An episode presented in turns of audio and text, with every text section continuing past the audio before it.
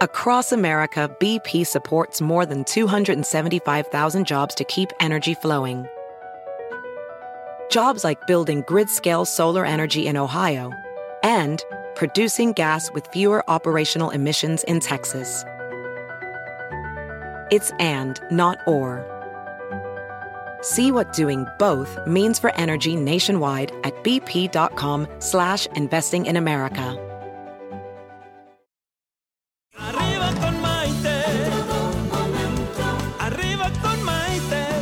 Programa que te ayuda a vivir feliz y a plenitud. ¿Qué tal amigos? Bienvenidos a esta edición de Arriba con Maite. Soy Maite Prida y estoy muy contenta de recibirlos a todos ustedes.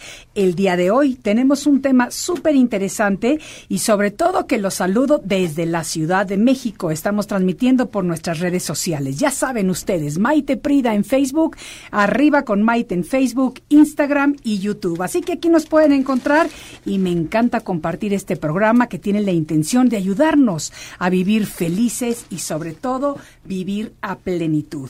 El día de hoy tengo un tema súper interesante y para todos mis amigos de las redes les digo como todos los días de lunes a viernes, díganme de qué parte del mundo se están conectando con nosotros porque me encanta saber eso y compartir eso, sobre todo porque nos damos cuenta de que gracias a todas las comunicaciones que existen hoy en día podemos darnos cuenta de que las necesidades que tenemos, la manera en que vivimos, eh, nuestros ideales y todo son similares sin importar en qué parte del planeta estamos. Eso es lo maravilloso de estas comunicaciones de ahora. El día de hoy vamos a estar hablando acerca de cómo lidiar con hijos con cuidados especiales. Nuestros hijos, especialmente cuando son pequeños, necesitan, además de cariño, sentirse seguros y protegidos, además de brindarles amor, comprensión, enseñanza, guía, apoyo, etcétera, etcétera.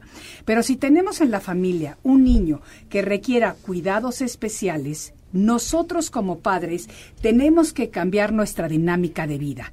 Tenemos que aprender a darles más tiempo, aprender que los cuidados especiales conllevan muchas otras cosas diferentes a lo que de por sí llevan ya nuestros hijos y el saber educarlos.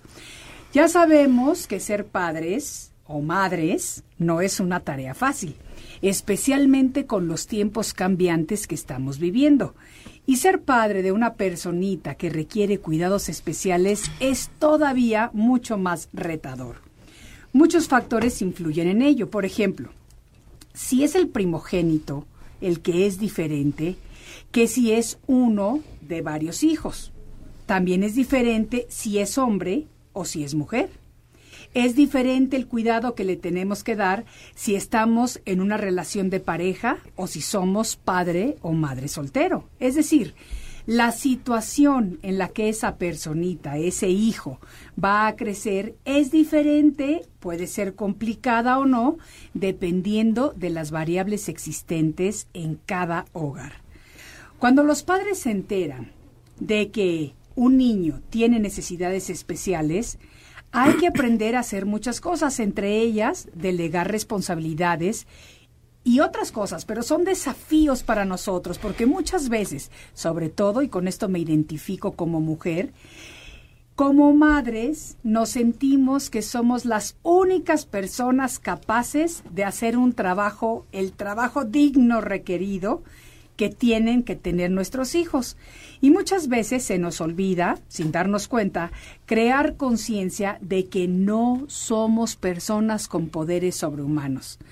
Yo recuerdo perfectamente bien que cuando yo fui diagnosticada con cáncer la primera vez a los 38 años de edad, me sentía que no me podía morir porque ¿cómo iba yo a dejar a mis hijos pequeñitos si tenían seis y siete años de edad? Yo pensaba que nadie en el mundo sería capaz de educarlos bien, de tratarlos bien, de cuidarlos como yo y la verdad es que fue una de las grandes lecciones que me ha dado la vida. Pero tengo claro de que afortunadamente aquí sigo, pero también de que mis hijos hubieran seguido creciendo felices, tranquilos, hermosos, simplemente sin la mamá. Y muchas veces no nos damos cuenta, señoras, no tenemos conciencia de que no somos las supermujeres. Somos simplemente mujeres que queremos hacer nuestro mejor papel de madre siempre.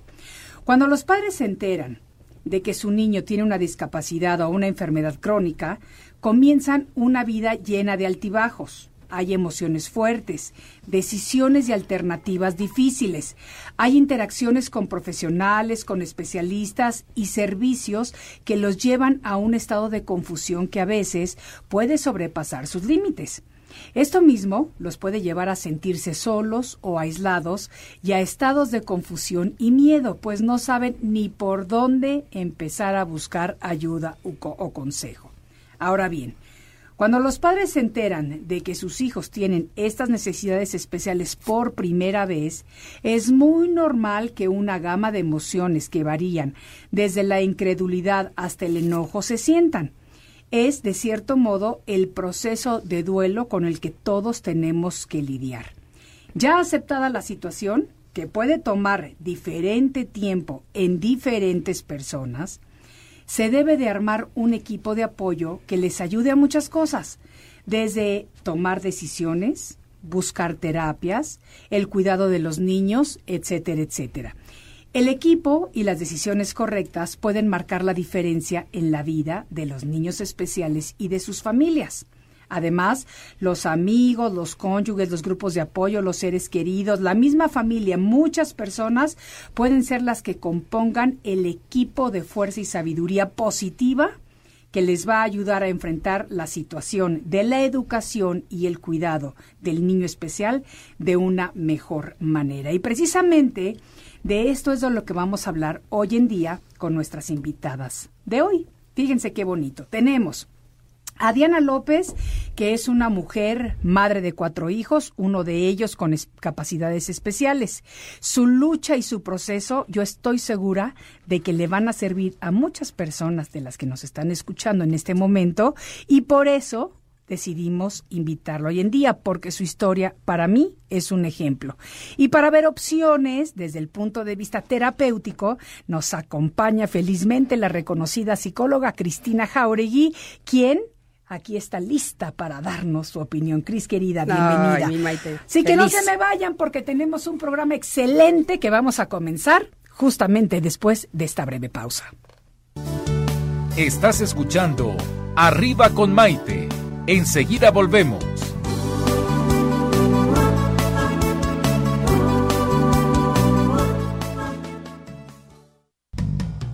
Ya es un día lleno de alegría, desde México te invito a vibrar. Con estos consejos, amigos e ilusiones que en tu radio y web podrás encontrar. Es el momento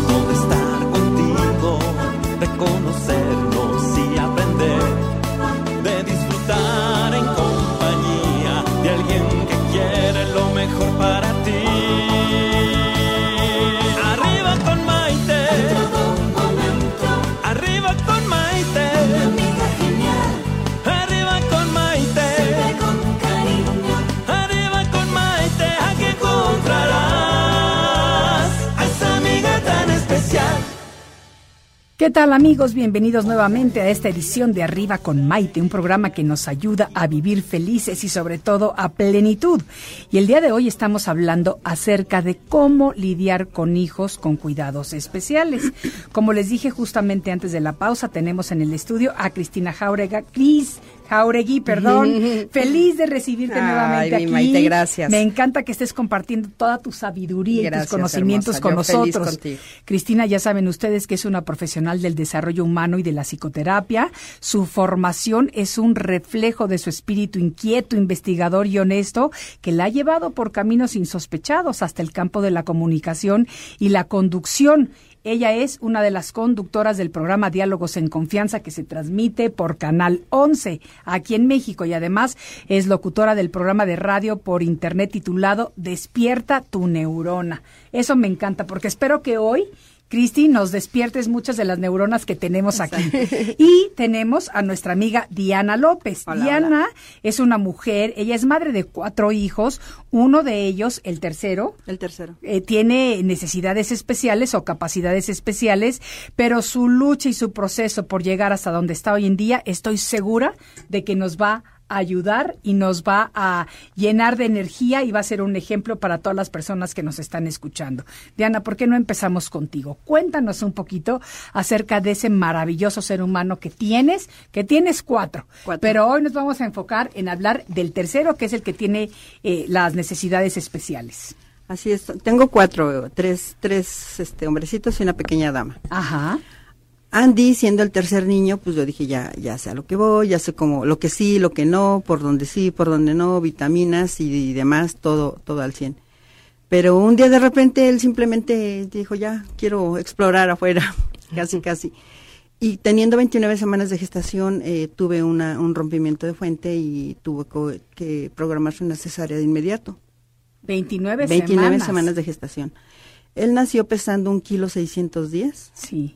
Midiendo 49 centímetros. Es un milagro. Sí. Sí, eh, su planta de su pie era mi dedo meñique. Ay, Entonces, eh, pues para mí fue una sorpresa. Él nació bien, pero obviamente con pulmones muy débiles. Estando en el hospital donde nació, pescó una neumonía. Mm. De la neumonía, un paro respiratorio y del paro respiratorio le vino un derrame cerebral. Entonces de ello viene la consecuencia del retraso psicomotor. Ok. Su problema es solamente motor porque intelectual yo creo que está más allá de que sus tres hermanos juntos sin faltarles el respeto a ellos que tienen cada uno sus cualidades. Pero es un niño muy extraordinario. Nadie me dijo que iba a ser así. De hecho, los médicos me dieron cinco años de probabilidades de vida. Cinco años. Eso fue cuando estaba internada en el hospital recién En el hospital, ajá, recién En ese momento te dijeron los daños que estaba teniendo y que había presentado y cómo iba a ser o qué es lo que te dijeron. No, no me dijeron nada, simplemente me dijeron que lo checara el neurólogo porque sí, sí hacía movimientos, pero muy lentos. Todo fue como que muy escondido, muy misterioso. Me dijeron, sí va a crecer, pero más lento. O también me dijeron, no esperes lo mismo que hicieron los otros dos, porque él va más lento. Pero nunca me dijeron va a ser un niño tal cual. Entonces va creciendo y, de hecho me lo, me lo, entregaron del hospital cumpliendo él los dos kilos, eh, llegando al peso de los dos kilos. Ay, chiquitito. Solamente así me lo, me lo entregaron. Me lo entregan estando ya con nosotros como a los 20 días o 30, le vuelve a dar un paro respiratorio. Y es cuando, cuando viene todas las complicaciones. Okay. Entonces sale del hospital la segunda vez y eran cuidados extremos. Su papá nunca le, nunca le faltó nada por parte de, siempre estuvimos muy bien cuidados él y yo.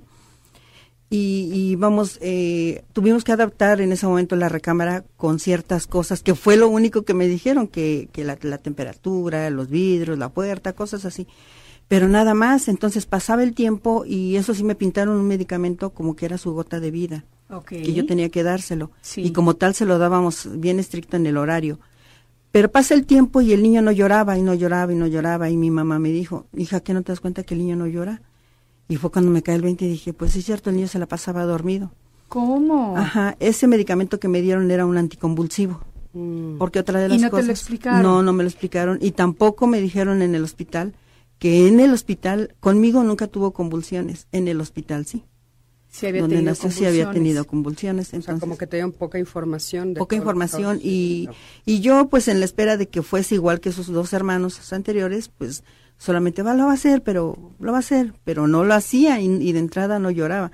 Su primer año de vida prácticamente se la vivió dormidito, dormido, eh, muy, muy, muy pasivo y tampoco me dijeron que él, si, si quería agarrar la mamila, eh, estirar su manita, abrir los ojos, o, no sé, algún movimiento natural que los otros dos habían hecho, me dijeron que sí, lo va a hacer, pero va a tardar. Pero nunca me dijeron que lo iba a hacer con terapia. Así como tal, con terapia. Yo creo que esto es como importante hacer un tantito alto para los que nos están escuchando, que creo que una de las cosas importantes justo es la información, Maite, ¿no? Absolutamente. O sea, tú de repente eh, al principio todavía lo que nos estás comentando era que era una comparación continua, cosa que es normal en las mamás. O sea, si tenemos el primer bebé eh, y el primer bebé, digamos, que nace con todas sus facultades perfectas, el segundo o el tercero esperamos que sea igual. Y además de todo también, yo creo que todas con el primer bebé somos hiper protectoras, o sea, no sabemos tampoco cómo ser mamás, no sabemos cómo, y eso se va aprendiendo a lo largo de los años, pero no sabemos desde cómo sacarlo del hospital y llevarlo a la casa. La primera noche que tú tienes a un bebé nuevo en tu casa, por primera Es de vez en tu vida. No, no, no, todo te cambia y te das cuenta de que absolutamente todo te está alterando, o sea, todo se te cambia. Sí, sí, todo te, Sí, te tú cambia. dices, ay, voy a hacer de cenar esto y a la mera hora no te da tiempo de hacer de cenar eso y no se te antoja y, o sea, Yo, te yo cambia preguntaba todo. dónde está el instructivo. Sí, ¿no? exacto. Con mi primera hija. Y yo creo sea, que eso preguntamos todos Claro. con el primero y con el segundo. Ya vamos como más fácilmente porque más o menos conocemos el camino y ya no nos preocupamos tanto. Entonces yo asumo y Sí. supongo que, por ejemplo, en el caso de Diana, con el tercero, pues todavía No, hombre, claro. va siendo un poquito más confiada y... Sí, y- Es que incluso- vas con el tercero y, y juras que ya, o sea, dices, esto ya me la sé, yo sí tengo un tercero. Sí. Y bueno, la tercera yo casi, casi que le decía al doctor al día siguiente, ya déjame ir, o sea, ya sé perfecto qué tengo que hacer, ya no necesito estar en el hospital. Y entonces supongo que a ti te pasó un poco esa Sí. situación, el que dices, yo ya sé lo que va a pasar.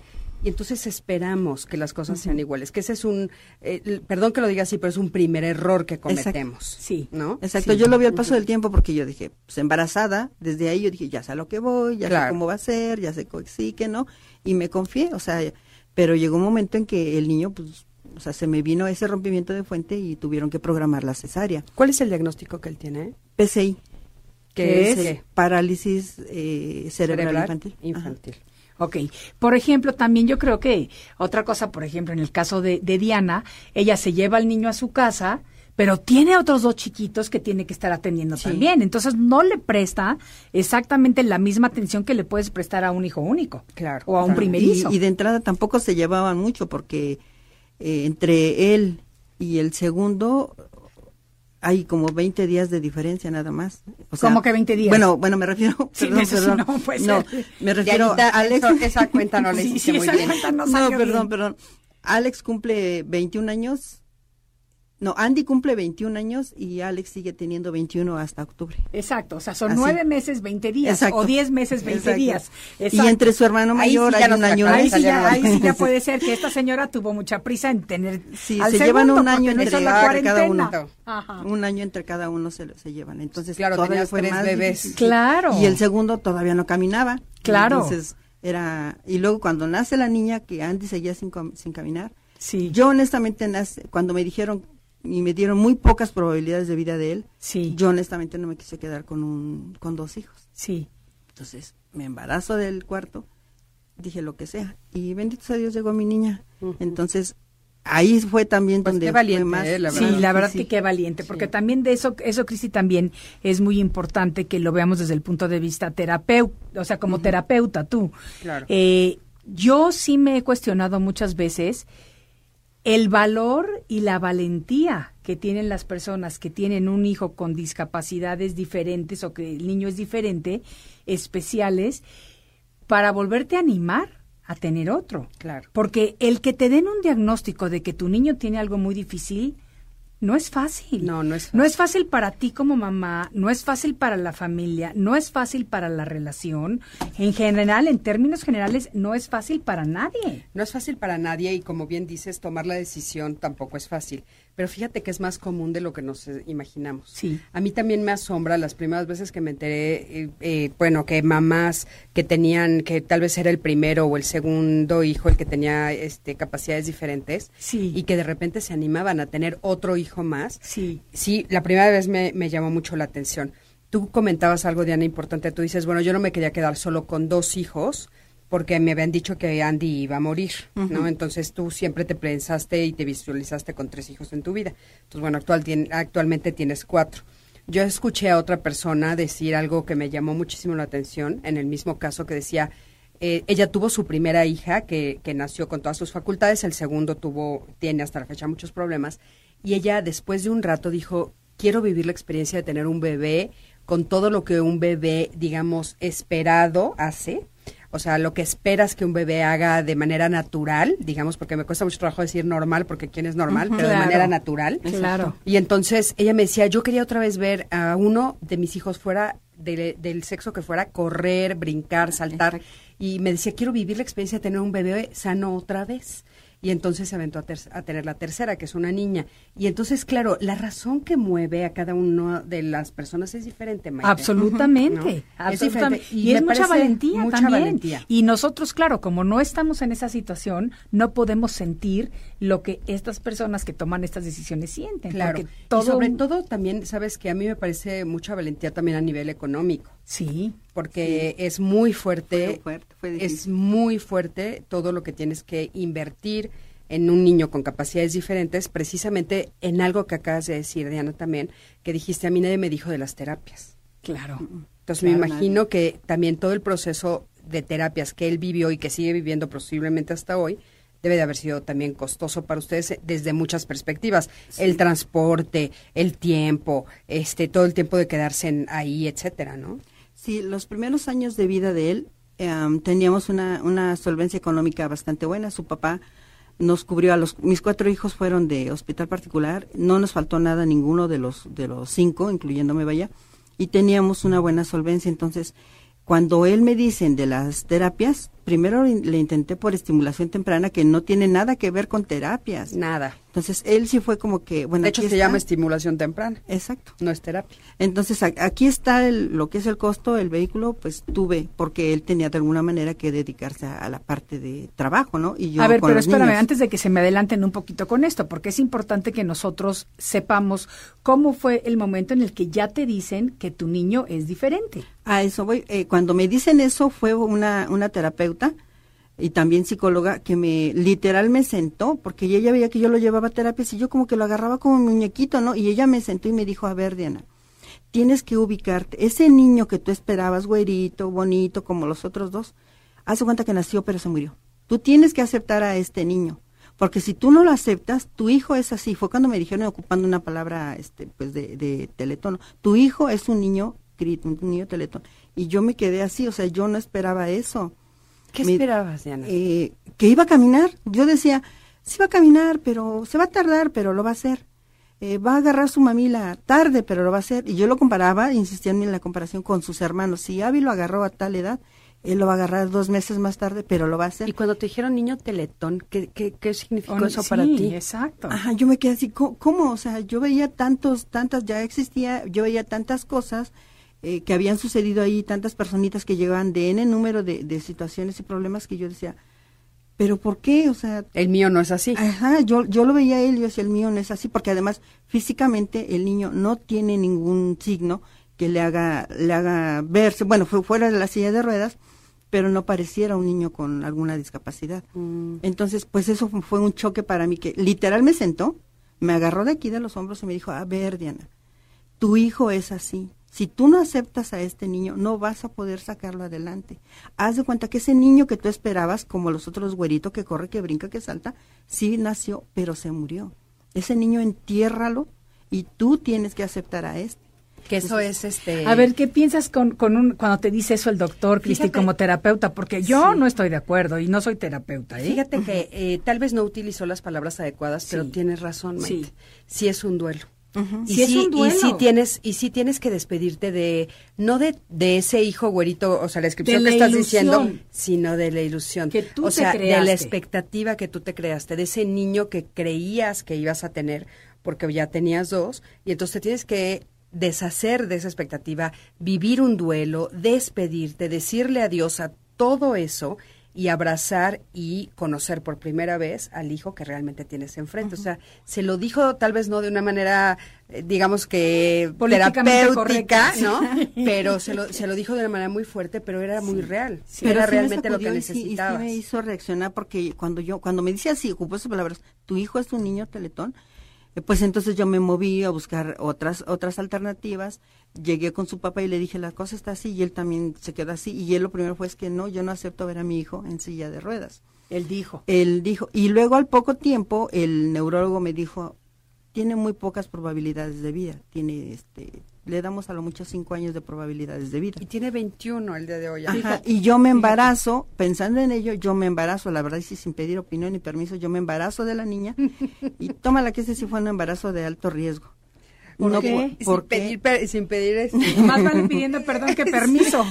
Sí, porque pues eh, su papá ya consciente de la situación, pues él decía ya, no y, y el eh, ginecólogo me decía, doña Diana, pues que aventada, porque además los cuatro fueron cesárea. No, sí, aventadísima. Entonces fue así como que, ok, yo lo, yo lo hago y sobre todo pensando en que yo no quiero quedarme con mis dos niños, ¿no? Y fue el tercero, dije, sea lo que sea. Entonces me embarazo. ¿Qué edad tenías? Eh, cuando Andy nació tenía 29. Cuando la niña nació tenía 31. O sea, ya no estabas tan chiquita, No, ¿eh? no, porque No. tampoco empezó tan chiquita. El No. primero lo tuviste a los 26, A los ¿no? 27. 26, 27 años de Wow. edad. Sí, 27, ya tampoco estaba tan 28. chiquita. Exacto. ¿Qué pasa? Porque ya nos dices lo que, lo que cuando llegas a tu casa y le dices a tu marido. Yo supongo que en las noches tú estarías sola en, con tu comunicación contigo misma y supongo que empezaste a procesar tu duelo, porque Sí. quiera que no, empiezas a tener que procesar esa pérdida de tus ilusiones, de tus expectativas, de lo que querías, etcétera, etcétera. Y toma un tiempo en el que entre y reaccione el decir, bueno, dejo de ser víctima y me convierto en esta guerrera, voy a luchar por mi hijo, voy a luchar por mí, voy a luchar contra todo lo que tenga que luchar, voy a sacar fuerzas. ¿Cómo empiezas a pasar esos momentos? Pues fue muy, muy difícil porque, eh, dado el embarazo de la niña de que sí fue de alto riesgo, mm, tuve que permanecer en cama todo el embarazo y, el, y la recuperación del embarazo. Y ahí entró mi papá a, apoyarme. Entonces era mi papá quien llevaba al niño a las terapias, era mi hermana quien llevaba al niño a las terapias y su papá de vez en cuando. Él siempre fue como que el proveedor. Entonces eh, fue mi papá quien me apoya a hacer eso, a, a las terapias, pero mi papá era, como el niño lloraba mucho, era pensando en que no le hago tal ejercicio porque le duele, no le hagan eso porque le duele. Es como abuelito protector. Sí, entonces definitivamente. cuando la niña ya tenía seis meses eh, de nacida, pues ya, ya yo me incorporo a todas las actividades del niño y ahí viene un choque con el niño y conmigo, porque él ya estaba sumamente ad- adaptado a mi papá, a mi Claro. hermana y a su papá. Claro. Claro. porque estás hablando de nueve meses de embarazo más la Más recuperación. exactamente. Estás hablando casi de un año, ¿no? Entonces le costó a él mucho trabajo adaptarse a que era yo quien la tenía que llevar a terapias y estar ahí en los en Y los también te costó a ti trabajo Sí. porque tú estás con una recién nacida más. Ajá, entonces, entonces también era- tiene que ser difícil. Era muy difícil porque al niño lo cargaba en un canguro acá atrás y a la niña aquí enfrente o después conseguí una carreola de, de gemelos y ahí iban los dos porque al final todavía no caminaban ninguno de los dos. Eso yo sí me lo conozco. Vamos a tener que tomar una pausa momentánea y regresamos en un momentito más para seguir con esta historia que está muy interesante y que estoy segura que nos está inspirando a muchos. Estás escuchando Arriba con Maite. Enseguida volvemos.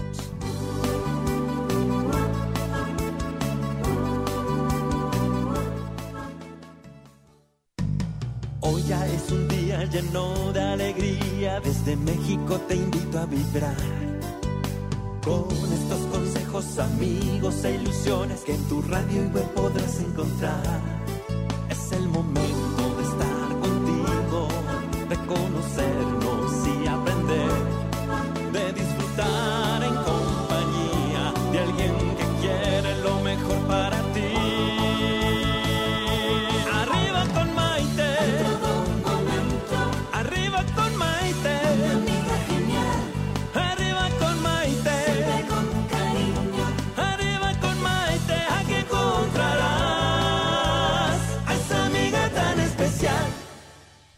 Bienvenidos nuevamente a esta edición de Arriba con Maite. El día de hoy estamos tratando un tema muy lindo, muy interesante, muy importante y sobre todo muy inspirador, que es aprender a lidiar con hijos con cuidados o necesidades especiales.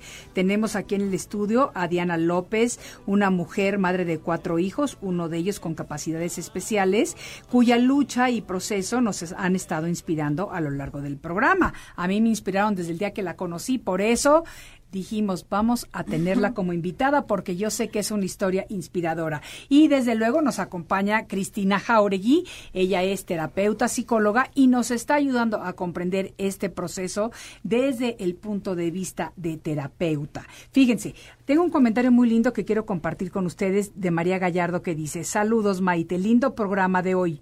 Yo también tengo una niña con necesidades especiales. Yo estoy pasando por todo lo que acaban de mencionar. Dios es grande. El amor de madre nos da esa fuerza para sobrellevar los miedos y cómo cuidar de mi niña. Yo les dije que iba a ser un programa que nos iba a inspirar y, y, les, y estoy segura de que es un programa que está inspirando a muchas personas.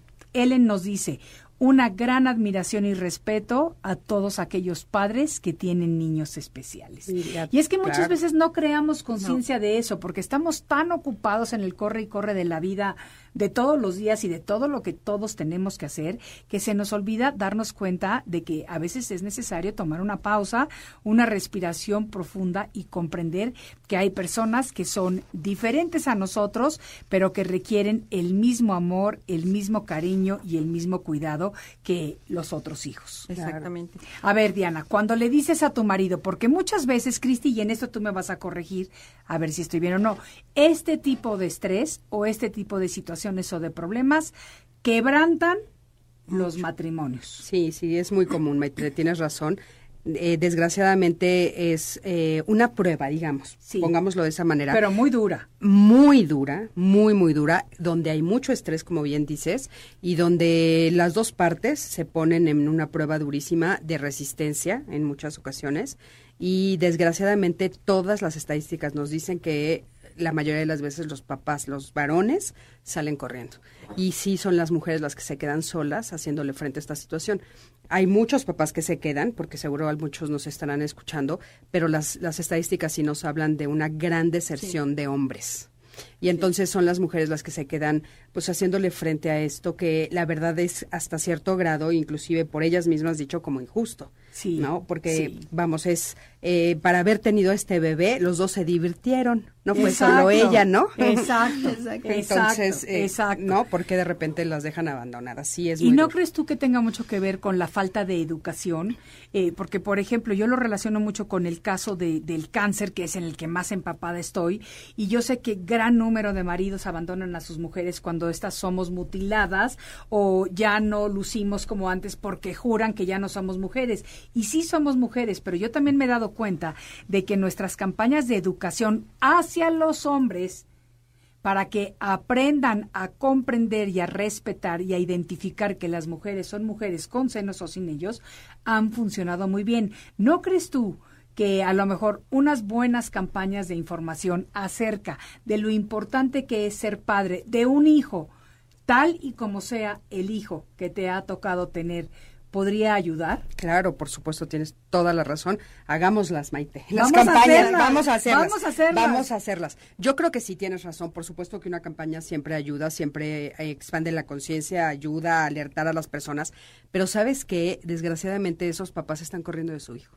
Claro. En el caso del cáncer que me estabas que estás comentando que también es durísimo y tienes razón, o sea, esta visión de no es mujer porque ya no tiene pechos es terrible, pero están huyendo de su pareja. Absolutamente. En este caso están, huyendo de sus hijos. Sí, están huyendo del hijo y, eh, y, obviamente también abandonan a la pareja, pero y, y el problema se convierte en un problema enorme. A mí lo que me duele mucho en esta situación es justo el abandono de los hijos, porque claro que, que, el que se rompa la pareja también es terrible, claro. pero finalmente son dos adultos que bueno pues toman la decisión de qué hacer y se van, ahora sí que hacen lo que pueden para seguir adelante con sus vidas, pero ese pequeñito qué culpa tiene. Exacto. Ese pequeñito o esa pequeñita, ¿por qué se va a quedar sin mamá y sin papá? Porque aunque ustedes se divorcien, él sigue siendo, ella sigue siendo mamá y papá de ese niño y sigue teniendo responsabilidad sobre ese niño y tendría que seguir presente en la vida de ese niño o esa niña. Sí. Entonces, claro que sí, me parece que es importante hacer como estas campañas, sobre todo de, de conciencia. Ahora, con todas las leyes que han cambiado, ahora Maite, ahí claro que no es posible obligar a que un padre quiera un hijo, pero gracias a las leyes, eh, lo que sí puedes hacer es que, lo, que le dé, que lo mantenga y que esté pendiente. Pero fíjate también, y eso me parece maravilloso, pero más allá de las leyes, de las leyes hechas por los gobiernos o por las personas, existe la ley divina, existe la sabiduría, existe que si tenemos el privilegio de engendrar y crear y dar vida, tenemos que tener las, responsabilidades que eso conlleva. Y yo sí creo que con la apertura de conciencia que estamos llevando a cabo hoy en día a nivel global, las nuevas generaciones de niños que estén viniendo con estas situaciones especiales, creo que los padres van a ser mejores padres creo que los hombres vamos a ser, van a ser mejores hombres y creo que vamos a tener un mundo mejor. ¿Cómo fue tu situación, Diana? Porque estamos hablando de hace 20, ¿qué? 21 años. 21 años. 21 años, sí. Eh, fue, fue muy difícil porque... Y lo que quieras compartir, ¿eh? Sí, lo que quieras compartir Este, aquí fue difícil porque él de entrada, a la primera que culpó fue a mí. Claro. Entonces fue cargar con el, el por qué a mí, eh, casi Que hiciste dicho- mal, ¿no? Ajá, dicho por él. Y el por qué a mí, las, la pregunta que yo me hacía, dije, pero si seguí todo y las vitaminas, mismos médicos, mismos ginecólogos, o sea, ¿por qué a mí? Te voy a interrumpir aquí, Cristi, desde tu punto de vista como terapeuta. Cuando el hombre te culpa de algo así, ¿qué debes de hacer? ¿Cómo tienes que reaccionar? Fíjate que es, es muy difícil, Maite, porque lo primero que tienes que hacer antes de fijarte en el hombre, ahorita te respondo lo del hombre, pero el primer paso que tendrías que hacer es revisar tu propia culpa. Porque Diana nos lo saca de decir, o sea, ella también se sentía culpable. Ella ¿Qué decía, hice yo? ¿Qué hice yo? ¿Qué- No me tomé no me las cuidé? pastillas. Bueno, hay mamás que dicen, es que se, habrá sido porque tomé café. Habrá sido porque me fui un día con mis amigas a caminar de más, porque hice ejercicio de más. Bueno, mil cosas, ¿no? Entonces, ese es el primer paso. Cuando, imagínate cuando se juntan los dos elementos, o sea, tú te sientes súper culpable y encima tu pareja te culpa. Sí, o sea, sí. es durísimo. Es doble culpa la es que doble tienes. culpa la que tienes, ¿no? Haz de cuenta que el otro está validando tu sentimiento de culpa, entonces es muy duro porque la carga es muy fuerte. Sí. Entonces, lo primerito que yo te diría a cualquier mamá que nos está viendo es, no es culpa de nadie. Y fíjense, a mí me parece que yo he platicado con muchas mamás en el transcurso de todos estos años que llevo al frente de Diálogos en Confianza con el mismo tema y yo estoy convencida que realmente estos niños especiales lo que vienen es a enseñarnos, Claro, sin duda, son maestros. son nuestros mega maestros. Son nuestros megas maestros y son nuestros maestros de vida. Y viene el, el, el- el- la prueba, digamos, es para los papás, no para ellos, ¿sabes? O sea, es el papá y la mamá los que tienen que crecer, los que tienen que aprender, etcétera. Entonces, la mamá tendría que, primero que nada, darse cuenta con información, hablar con los doctores, todas las dudas que tengan, que tengan que ver orientadas a su culpa, tratar de eliminarlas, Claro. tratar de de veras decir, oye, a ver, es que dime si de veras con café, aunque se te, pare- te parezca que tu pregunta puede ser tonta. Oye, el café pudo haber sido, pudo haber sido mi edad, pudo haber sido que me embaracé a los este 20 días de haber parido al otro. O sea, todas las dudas que te crean y después enfrentas la culpa con él. Porque entonces ya después puedes con tu fuerza, sabiendo que no eres culpable, no permitir que el otro te culpe, Maite. Claro, claro, no debe, de- pero es muy fácil decirlo. Claro, pero- estando en esa en ese situación, momento no. entre que No, tienes la sé, depresión sé. postparto, que tienes un niño nuevo, que tienes tres chiquitos en la casa, que tienes uno de ellos especial, etcétera, etcétera, pues es como que muy difícil. ¿Qué pasa? Él se va de la casa, Así es. eh, aquí fue fue también otro otro factor, ¿no? Porque si yo lo describo a él, pues dicen, ¿y entonces Diana qué pasó? ¿No? Porque pues no, cero, cero fu- fumar, tomar, no bailabas, todo su tiempo para nosotros, su dinero también. Un hombre mucho, muy familiar, muy limpio, no ordenado, pero sí limpio. sí, más Y- importante. exacto. Muy y, coma. y- y vaya, vaya, dicen, ¿y Diana, entonces qué pasó, no? ¿Qué Sí, pasó? hacía de comer, lavaba, planchaba, o sea, pues qué pasó que su carácter, sus celos llevan a, a mermar poco a poco toda la interacción entre, entre él y yo. Y yo me concentré 100% a mis hijos. Entonces ya eran dobles celos, celos de, de, de persona, vaya, de hombre y celos de padre. Claro. Porque yo me concentré 100% en mis hijos, nace la niña y más. Entonces, y tocas un tema muy interesante, perdona que te interrumpa, Cristi. ¿Qué hacemos cuando repentinamente llega esta nueva personita a nuestra casa? Le tenemos como mamá que dedicar más tiempo. Si es un niño especial, todavía más tiempo y cuidados. Y de repente el marido se nos empieza a poner celoso por eso. Bueno. ¿Cómo lidiamos con eso? La verdad, la verdad es que, eh, híjole, a mí me parece que es hasta injusto, ¿no? Te voy a decir por qué. Porque sí es cierto que la carga recae mucho en las mujeres. Y entonces es la mamá la que tiene que dar el pecho, es la mamá la que tiene que alimentar, etcétera. ¿Qué es lo que yo le, en este caso yo no le hablaría a las mujeres, Maite? Esta pregunta yo te la respondería hablándole a los hombres. Sí. Por favor, crezcan Sí. y dense cuenta que no hay ninguna competencia entre tus hijos y tu pareja. Son relaciones diferentes. Y aparte, en el momento en que tu esposa o tu pareja se convierte en mamá, en ese momento tú te conviertes en papá. Claro. O sea, los dos al mismo tiempo cambian de rol. O sea, los dos fueron amantes, fueron amigos, fueron compañeros, se casaron, es- esposos, etcétera.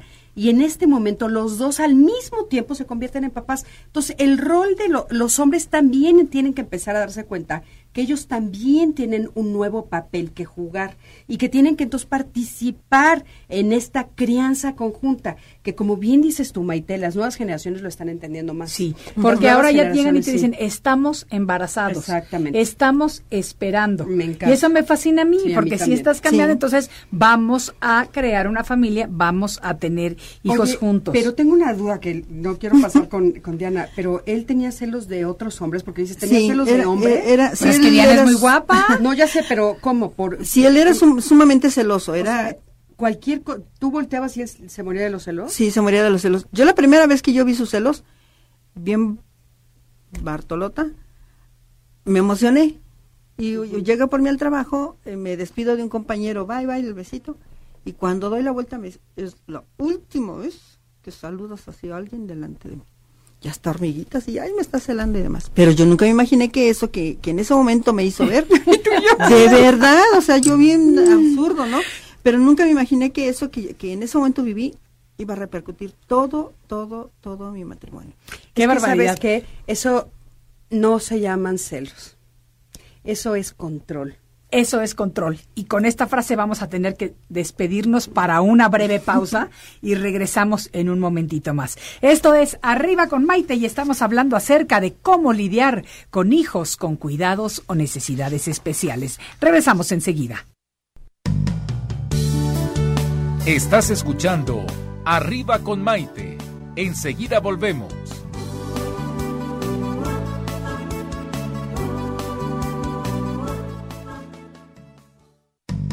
Hoy ya es un día lleno de alegría, desde México te invito a vibrar. Con estos consejos, amigos e ilusiones que en tu radio y web podrás encontrar. Es el momento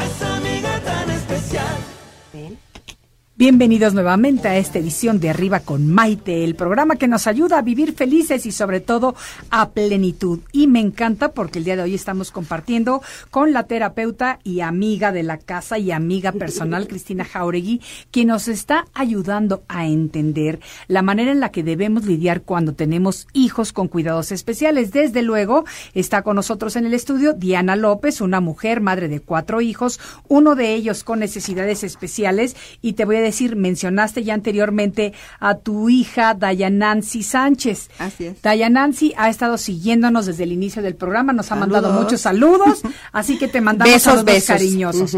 Pero fíjate, tengo un, voy a leer un correo que nos ha llegado que me parece divino y es de Sami Hakim. Sami dice lo siguiente, él es nuestro fan, nos, nos sigue todos los días, nos escucha aquí, es de esos fieles seguidores a los que yo quiero muchísimo Le y dice lo siguiente. Buenas tardes, señora Maite y a sus invitadas. Las estoy viendo desde Lombard, Illinois. Feliz inicio de semana para todas. Yo soy un joven con espina bífida. Desde que era bebé, tengo que estar en silla de ruedas. Es la única manera que yo tengo para poder transportarme. Sami, te mandamos un aplauso muy fuerte, muy cariñoso, porque verdaderamente admiro lo que tú haces. Yo sé que tienes muchos años siguiéndome y eso me da mucho gusto y espero en mi próxima eh, visita por allá conocerte personalmente, porque estas son las historias de éxito que nos inspiran Claro. absolutamente a todos. Así que, hablando de Sami, vamos a pasarnos ahora a Andy, que es tu hijo, Así es. tu tercer hijo, el cual tiene esta condición especial. ¿Cómo fue su adolescencia? Porque fíjate, la adolescencia en cualquier chamaco y me incluyo cuando nosotros fuimos adolescentes, Uy, sí. es difícil. Tienes todo este cambio de hormonas, ya te quieres creer libre, independiente, no quieres que tus padres te controlen. Si de por sí es difícil, ¿cómo es la adolescencia de un muchacho especial?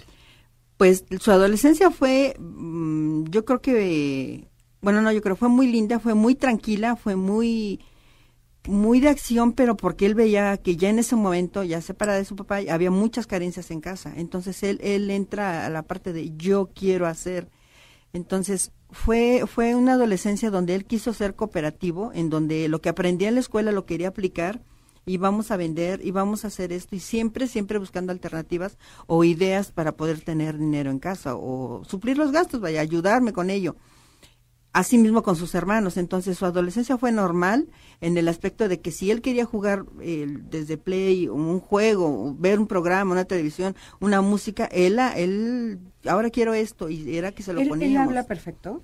No, no habla perfecto, Mm. pero sí le entendemos perfecto lo que quiere decir y, y Ustedes han aprendido, exacto, es que eso es bien importante también entenderlo, porque afecta a diferentes zonas del cuerpo a veces, ¿no? Así. Él no camina hasta la fecha. No camina, no camina porque justamente esa condición de haberme separado de su papá, pues me llevó a mí a trabajar y a él dejarlo un poquito al cuidado de sus hermanos de uno y dos años más grande que él. Entonces ellos lo llevaban a la escuela, yo regresaba del trabajo y yo iba a por él a la escuela y nos regresábamos. O sea, Diana, él desaparece, el papá. sí, se fue mucho tiempo. No ayudó Ah. en nada. eh, tardó en ayudar, tardó en colaborar, eh, sus depósitos ya eran, pues, ay, de vez en cuando, pero sí, él se fue definitivamente por esos problemas que teníamos él y yo, entonces, no, de hecho ni se fue él, fui yo la que me fui porque ya era tanta la, la violencia, tanta el, el ambiente insano que había ahí en casa que yo decido, ok, no cambias, no esto, y me voy.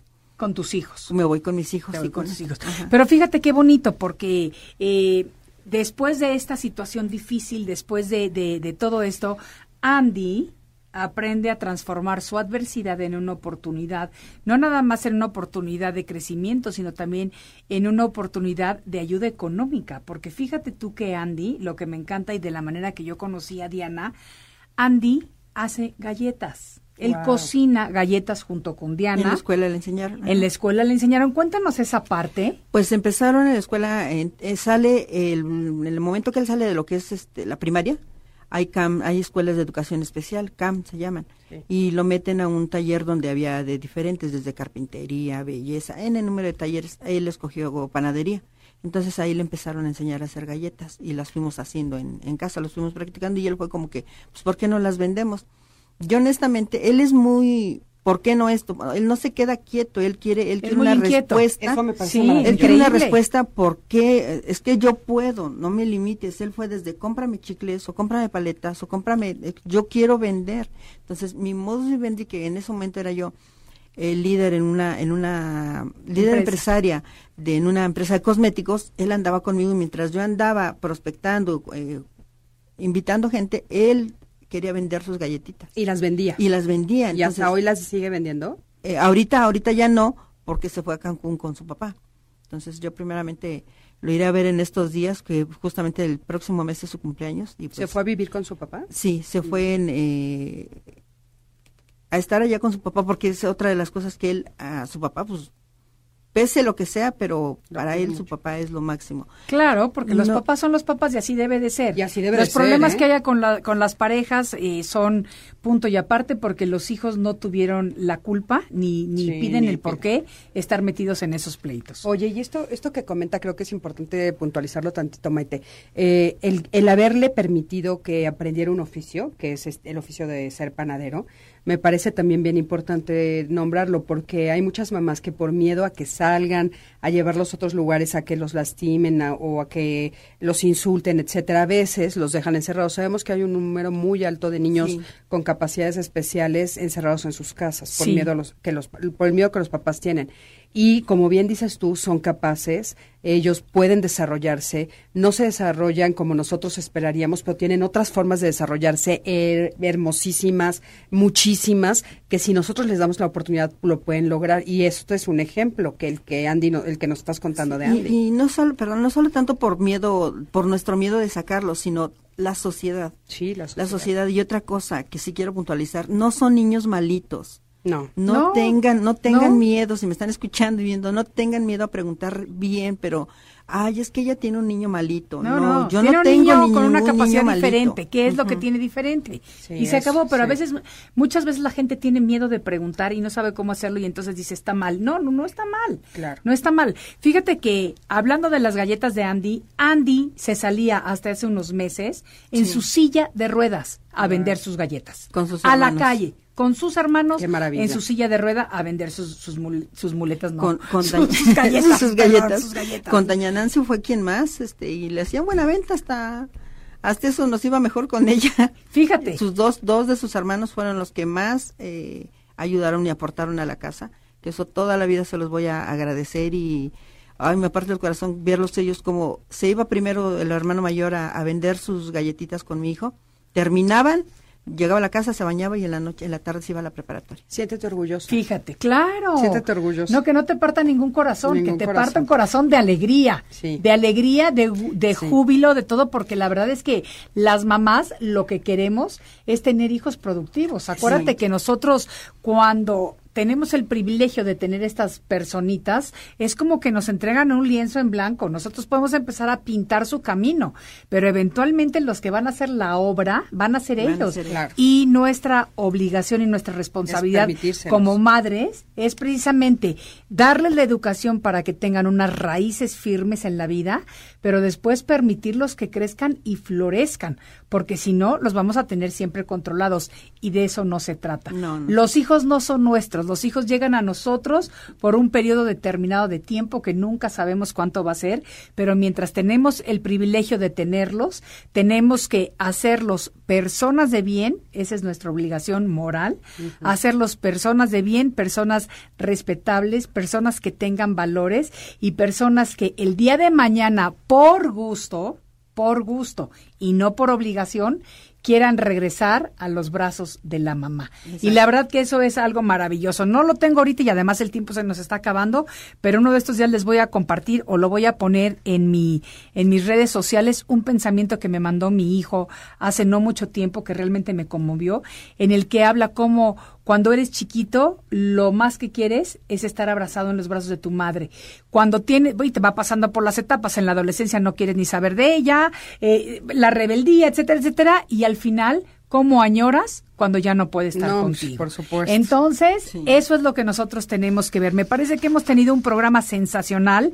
Les agradezco muchísima a las dos, Diana, Cristi, un placer haber gracias, compartido este tema con ustedes. Estoy seguro de que además de la historia inspiradora de, de Diana, tu parte terapéutica. Cristi, siempre es Gracias. una fortuna poder contar con ella porque nos Mucho. ilumina y nos alumbra. Gracias, a todos ustedes les doy las gracias por habernos acompañado en esta edición de Arriba con Maite y nos vemos en el siguiente de la serie. Soy Maite Prida y que tengan mucha luz. Arriba con Maite. Arriba con Maite. Un programa que te ayuda a vivir feliz y a plenitud.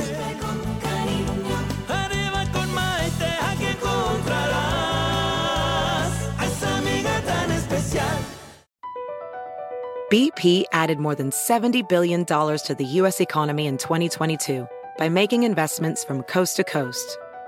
Investments like building charging hubs for fleets of electric buses in California and starting up new infrastructure in the Gulf of Mexico. It's and, not or. See what doing both means for energy nationwide at bp.com slash investing in America.